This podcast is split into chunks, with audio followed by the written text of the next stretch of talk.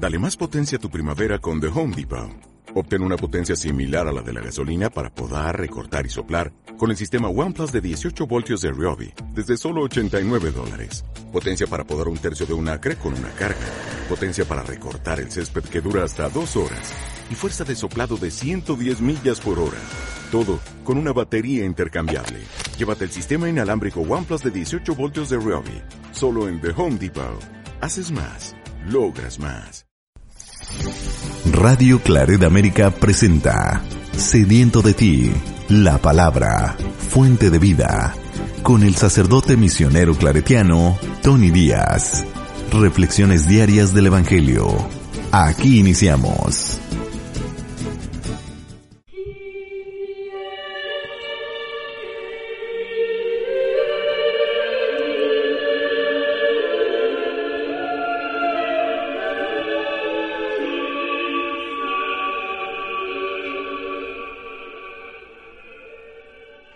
Bienvenidos hermanos a nuestras reflexiones bíblicas de las lecturas del día. Hoy es martes de la trigésima tercera semana del tiempo ordinario. Martes de la trigésima tercera semana del tiempo ordinario. La primera lectura de hoy viene el libro del Apocalipsis capítulo 3 versículo 1 al 6 y 14 al 22. Yo Juan oí que el Señor me decía, escribe al encargado de la comunidad cristiana de Sardes. Esto dice el que tiene los siete espíritus de Dios y las siete estrellas. Conozco tus obras. En apariencia estás vivo, pero en realidad estás muerto. Ponte alerta y reaviva lo que queda y está a punto de morir. Pues tu conducta delante de mi Dios no ha sido perfecta Recuerda de qué manera recibiste y escuchaste mi palabra. Cúmplela y enmiéndate, porque si no estás alerta, vendré como un ladrón, sin que sepas la hora en que voy a llegar. Tiene, sin embargo, en Sardes algunas pocas personas que no han manchado sus vestiduras. Ellos me acompañarán vestidos de blanco, pues lo merecen. El que venza también se vestirá de blanco. No borraré jamás su nombre del libro de la vida, y lo reconoceré ante mi Padre y sus ángeles. El que tenga oídos que oiga lo que el Espíritu dice a las comunidades cristianas. Escribe al encargado de la comunidad cristiana de la Odisea. Esto dice el que es el Amén, el testigo fiel y veraz, el origen de todo lo creado por Dios. Conozco tus obras, no eres ni frío ni caliente. Ojalá fueras frío o caliente, pero porque eres tibio y no eres ni frío ni caliente, estoy a punto de vomitarte de mi boca. Dices que eres rico, que has acumulado riquezas y que ya no tienes necesidad de nada pero no sabes que eres un desdichado, miserable, pobre, ciego y desnudo. Por eso te aconsejo que vengas a comprarme oro purificado por el fuego, que te enriquezcas, para que te enriquezcas, vestiduras blancas para que te las pongas y cubras tu vergonzosa desnudez, y colirio para que te lo pongas en los ojos y puedas ver. Yo reprendo y corrijo a todos los que amo. Reacciona pues y enmiéndate. Mira que estoy aquí, tocando la puerta. Si alguno escucha mi voz y me abre, entraré a su casa y cenaremos juntos. Al que venza, lo sentaré conmigo en mi trono, lo mismo que yo cuando vencí me senté con mi Padre en su trono. El que tenga oídos, que oiga lo que el Espíritu dice a las comunidades cristianas. Palabra de Dios. El salmo responsorial es el salmo 14 y responsorio es, ¿quién será grato a tus ojos, Señor? ¿Quién será grato a tus ojos? El hombre que procede honradamente y obra con justicia, el que es sincero en todas sus palabras y con su lengua a nadie desprestigia. Quien no hace mal a su prójimo, ni difama al vecino, quien no ve con aprecio a los malvados, pero honra a quienes temen al Altísimo.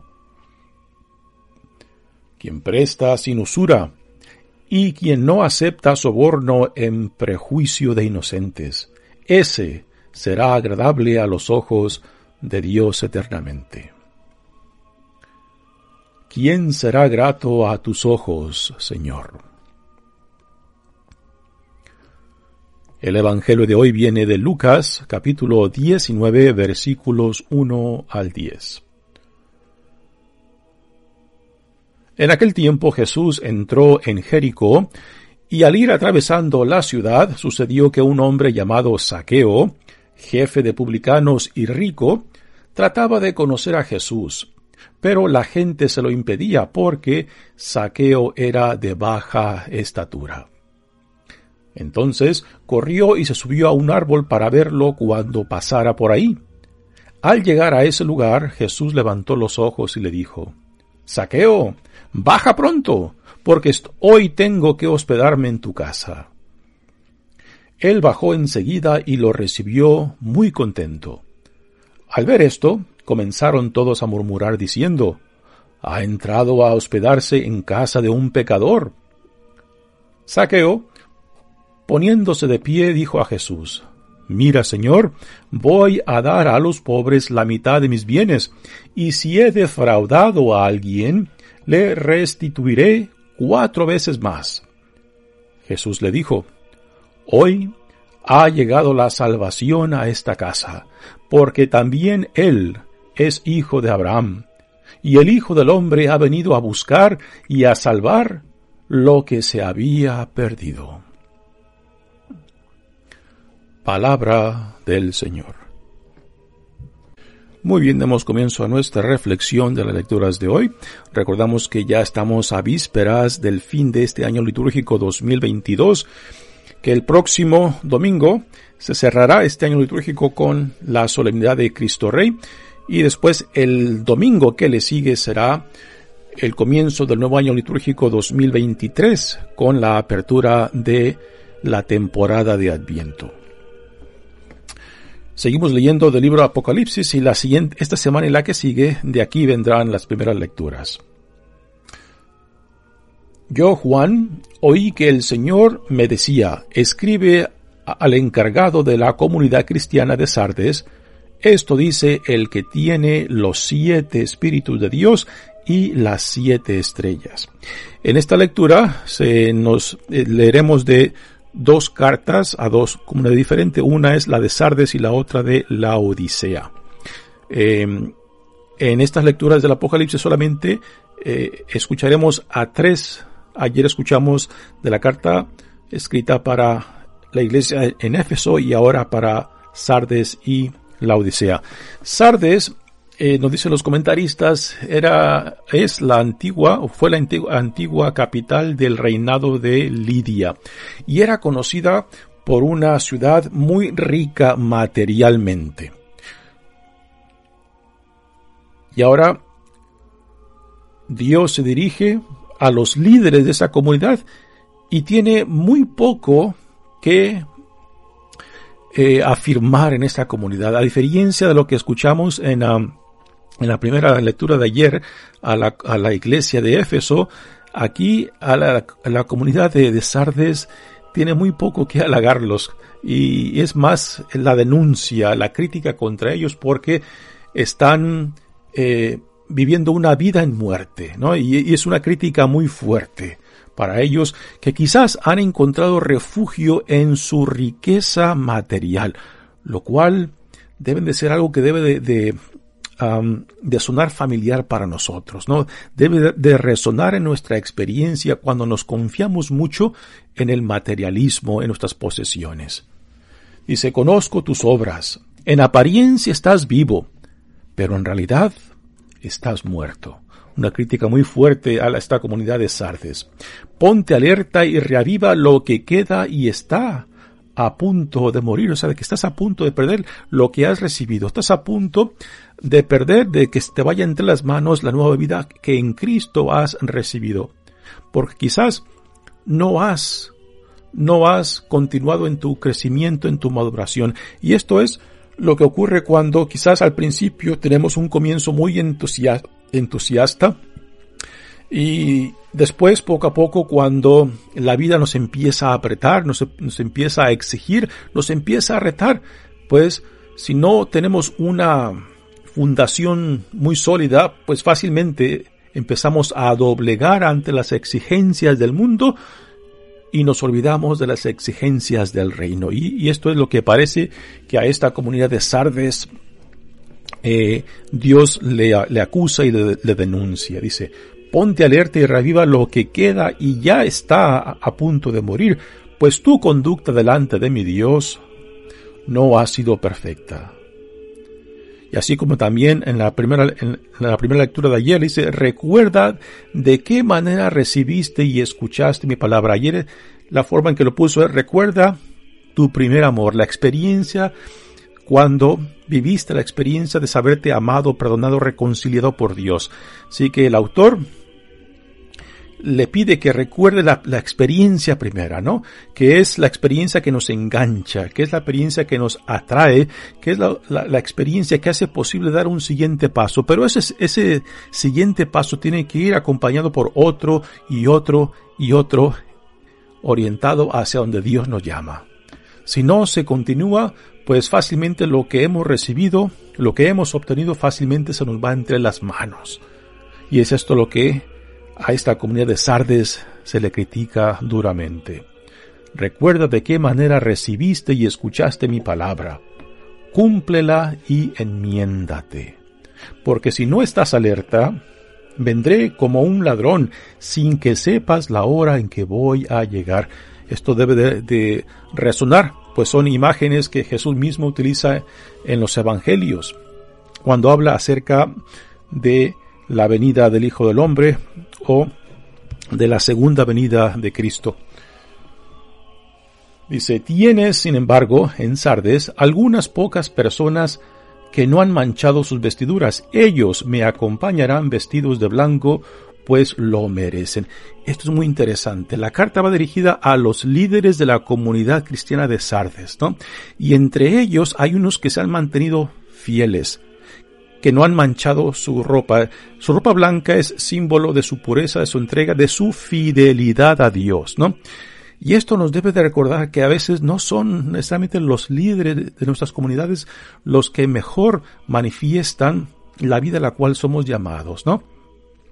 La, la crítica va, va dirigida a los líderes que se han, que, que, que han perdido tanto la gracia como el llamado, como su identidad de quién dice Dios que son y la vida a la cual son llamados. Pero entre ellos se encuentran, se encuentran algunos que se han mantenido fiel, ¿no? Y a veces son estos pocos, estos que viven en el anonimato, que quizás no los reconocemos, que quizás no los tomamos en cuenta, que quizás los vemos como santurrones, pero que en realidad son los que mantienen la comunidad espiritualmente con su silencio, eh, quizás em, en la forma sin tener que gritar, sin tener que atraer la atención, pero que se requieren los ojos de la fe para discernir, para identificar dónde y cómo Dios está presente entre nosotros. Cuando no percibimos, cuando no discernimos la presencia de Dios, entonces estamos sordos, estamos ciegos, como el ciego del Evangelio de ayer, ¿no? Que la ceguera no simplemente es algo físico, sino también algo espiritual, algo psicológico, emocional o social, algo que nos impide ver claramente lo que está enfrente de nuestras narices. Dice, el que venga, el que, el que venza también se vestirá de blanco, no borraré jamás su nombre del libro la vida. Este es el libro donde Dios escribe el nombre de sus santos y elegidos, de aquellos que se han mantenido fiel. Esta es una imagen que viene del Antiguo Testamento. Y lo reconoceré ante mi Padre y sus ángeles. Ya Jesús también nos dirá en la advertencia, ¿no? El que me niegue a mí ante el mundo, yo también lo negaré ante mi Padre y ante los ángeles. El que, el que me acepte a mí, el que se identifique conmigo, yo también lo reconoceré en presencia de mi Padre y de los ángeles. El que tenga oídos, aquí viene la advertencia que también resuena de los evangelios. El que tenga oídos, que oiga lo que el Espíritu dice a las comunidades cristianas. Y ahora viene la segunda, la segunda carta a la iglesia de la Odisea. Eh, nos dicen los comentaristas que la Odisea era la capital ah, de la región de Frigia y que también la Odisea era conocida por su riqueza material y este es el contenido de la crítica que en esta carta se le hace a esta comunidad de la Odisea. Se ha confiado mucho en su riqueza material, se ha confiado mucho en sus posesiones, pero no se da cuenta de la de su pobreza, de su desnudez, de lo que le falta Dice, escribe al encargado de la comunidad cristiana de la Odisea. Esto dice el que es el amén, el testigo fiel y veraz, el origen de todo lo creado por Dios. Esto también debe de hacer uh, un eco en nosotros, pues nos debe de recordar al capítulo número uno del Evangelio de Juan, al origen de todo lo creado. El verbo, la palabra que existía antes y que por medio de la palabra todo fue creado. Dice, conozco tus obras. No eres ni frío ni caliente. Ojalá fueras frío o caliente.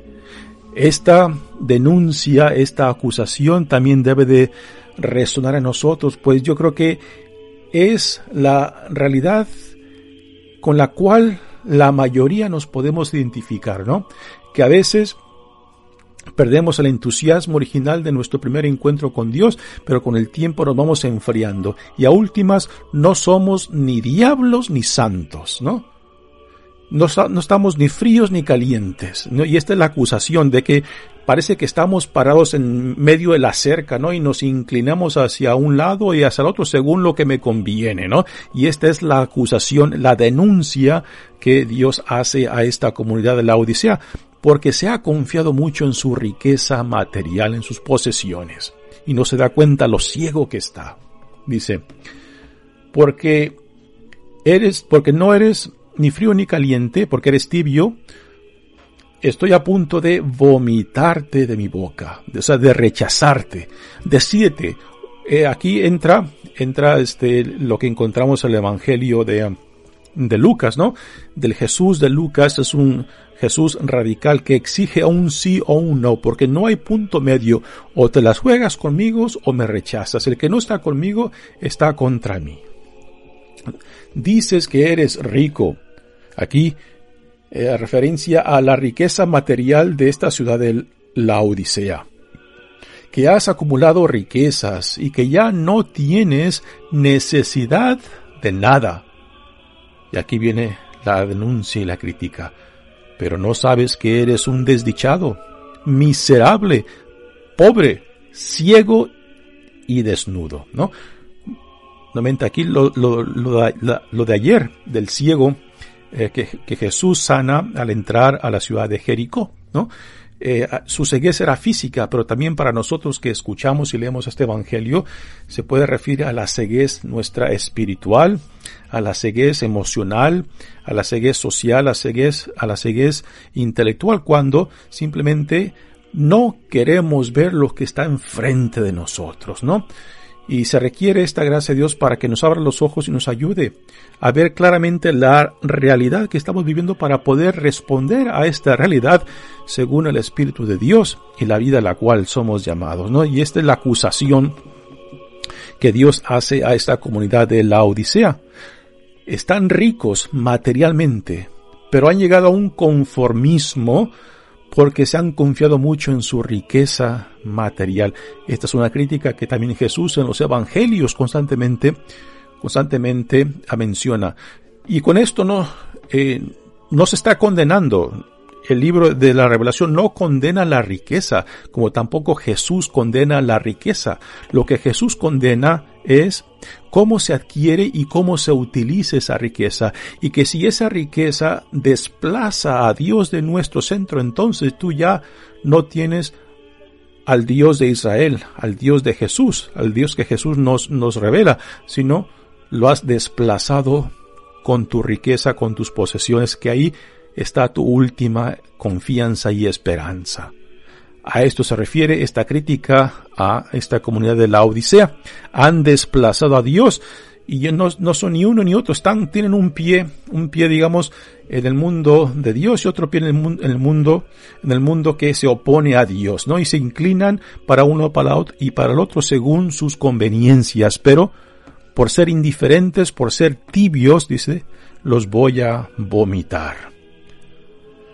Dice, por eso te aconsejo que vengas a comprarme oro purificado por el fuego para que te enriquezcas, vestiduras blancas, símbolo de la fidelidad y entrega a Dios, para que te las pongas y cubras tu vergonzosa desnudez, y colirio ungüento para los ojos para que te lo pongas en los ojos y puedas ver. Y ahora aquí está citando a uno de los salmos cuando dice yo reprendo y corrijo a todos los que amo. Reacciona pues y enmiéndate. Mira que estoy aquí. Y esta imagen es bellísima, una imagen que encontramos eh, mucho en, en, en dibujo, en pintura. Cristo tocando a la puerta. Mira que estoy aquí, tocando a la puerta, tocando a tu puerta, tocando la puerta de la iglesia, tocando a nuestra comunidad. ¿A qué es lo que viene y nos llama Él? Si alguno escucha mi voz y me abre, entraré a su casa y cenaremos juntos. Recordamos lo que Jesús hacía con, eh, con, los pecadores, ¿no? Cenaba junto con ellos, comía junto con ellos porque el acto de sentarse a la mesa, compartir el pan, compartir la mesa es hacerlos su prójimo, decirlo, sí, sé quién eres, sé de dónde vienes, sé de dónde vienes, pero tú también eres un hijo, una hija amada de Dios, ¿no? Y es esa acción profética de Jesús de hacerse unos aún con los pecadores para que pudieran escuchar lo que Dios en Jesucristo le está ofreciendo. Y para eso Dios ha enviado a su Hijo amado para salvar a los que estaban perdidos, para rescatar a los que estaban muertos, ¿no? ¿Y quién de nosotros no tiene necesidad de ser rescatado, de ser sanado, de ser salvado, ¿no? Son aquellos que pretenden de que, no Señor, yo no tengo necesidad, eh, ve con aquel, con aquella, ¿no? Y cuando caemos en esta terrible ilusión de pretender que ya no tenemos necesidad de Dios es porque hemos caído en esta problemática de esta comunidad de la Odisea, que nos hemos confiado mucho quizás, ya sea en lo material o ya sea en mis prácticas religiosas que pienso que me justifican, que me hacen una mejor persona o mejor que otros, ¿no? y que ya pienso que ya no necesito porque lo que yo hago religiosamente ya ya me salva, no, no es lo que tus prácticas religiosas lo que te salva, lo que te salva, lo que te justifica, lo que te santifica es la gracia de Dios. Lo que tú haces religiosamente es, es respuesta a lo que Dios está haciendo en ti y por medio de ti. Dice la lectura. Al que venza lo sentaré conmigo en mi trono y yo mismo, lo mismo que yo, cuando vencí me senté con mi Padre en su trono. Y nuevamente nos da la advertencia, el que tenga oídos, que oiga lo que el Espíritu dice a las comunidades cristianas. Una bella lectura, ah, yo creo que debe de razonar mucho, no solamente en lo personal, quizás en la familia, sino también en nuestra comunidad local, nuestra iglesia católica local o en, nuestra iglesia universal, ¿no? De que Dios constantemente viene a llamarnos para profundizar cada vez más en nuestro caminar con Él y en la vida a la cual somos llamados en Cristo. Pasemos ahora al Evangelio y ahora tenemos una escena eh, para mí muy bellísima porque hay cierto humor dentro de esta escena del Evangelio de Lucas que solamente Lucas lo tiene. Ayer mencioné de que en el Evangelio de Marcos la escena del ciego Bartimeo, eh, Marcos lo pone a Jesús saliendo de Jericó. Lucas pone a Jesús entrando a Jericó. Y es en Jericó donde ahora Jesús tiene este encuentro con Saqueo, una escena que tiene un sentido de humor y que también debe de resonar en nosotros por el mensaje. Dice, en aquel tiempo Jesús entró en Jericó y al ir atravesando la ciudad, sucedió que un hombre llamado Saqueo, jefe de publicanos y rico, trataba de conocer a Jesús, pero la gente se lo impedía porque Saqueo era de baja estatura. Aquí hay varios detalles que vale la pena desempacar. Jesús va cruzando por la ciudad de Jericó y quizás podemos imaginarnos que la gente pues ha, ha creado eh, digamos paredes de personas en el camino eh, que lo quieren ver, que lo quieren escuchar. Y entre ellos está este hombre Saqueo, que es un hombre odiado por la gente. ¿Por qué? Porque es un publicano, o sea, recaudador de impuestos, y no solamente un publicano, es jefe de publicanos. Y los publicanos eran odiados por la comunidad judía porque eran vistos como traidores, porque trabajaban para el imperio romano. Ellos le pagaban a Roma lo que Roma esperaba en impuestos y después durante el año los publicanos iban recogiendo ese impuesto al cobrarle a la gente y por encima se cobraban también su sueldo y muchos de ellos abusaban de su posición y los publicanos tenían la mala reputación de ser ricos porque se aprovechaban de la gente, se aprovechaban de su posición y por eso eran odiados. Eran vistos como traidores de su pueblo. Así que aquí está Saqueo. Otro detalle interesante, Saqueo es de baja estatura.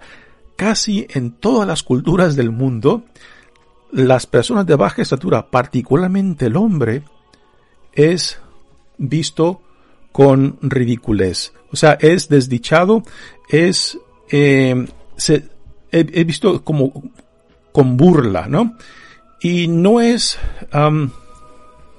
infrecuente ver en personas, en hombres de baja estatura, de que sean eh, personas recias, de, carácter fuerte y en cierta manera también eh, que actúan defensivamente porque constantemente se tienen que defender ante el mundo porque son ridiculizados, porque la gente se burla de ellos, particularmente en los hombres, repito, ¿no? Y por encima, este hombre saqueo baja de estatura que la gente ya odia por ser un publicano, pues fácilmente se burlan de él por ser de baja estatura.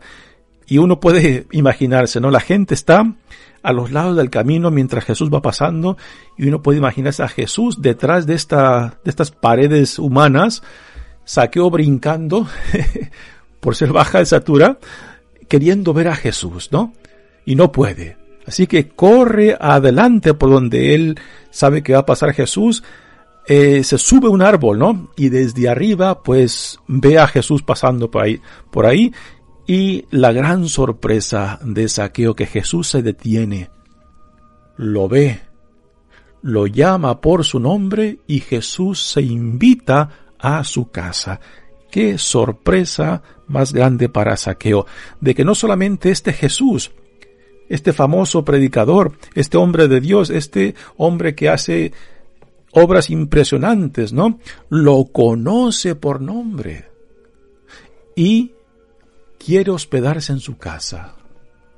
¡Wow! Qué experiencia más grata para Saqueo, más sorprendente, ¿no? Y después ahora viene la crítica de la gente, uy, se va a hospedar con un pecador, ¿no?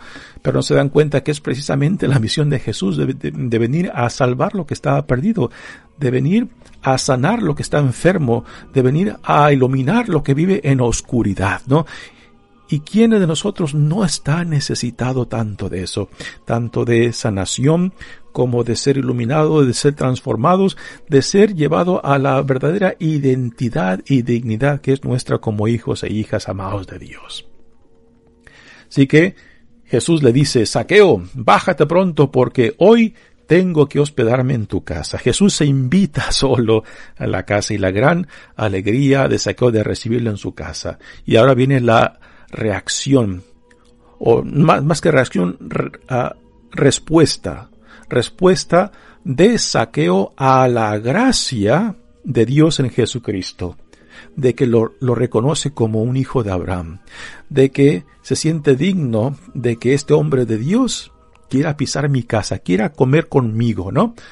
Y ahora viene cómo responde Saqueo a esta a esta gracia de Dios en Jesucristo, a diferencia de lo que mencionamos ayer del joven rico, que viene y le pregunta a Jesús sobre la vida eterna y que no está dispuesto a deshacerse del impedimento de su riqueza material para seguir a Jesús y se va triste. Aquí no, Saqueo está dispuesto a deshacerse y a compartir de lo suyo porque sabe que Dios lo ha visitado en la persona de Cristo.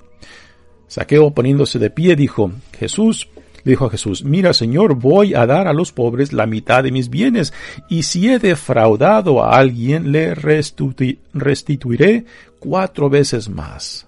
Y ahora viene la respuesta de Jesús ante esta, ah, esta acción de, de saqueo ante la experiencia de, saber, de saberse amado por Dios en Jesucristo, eh, aceptado por Dios en Jesucristo.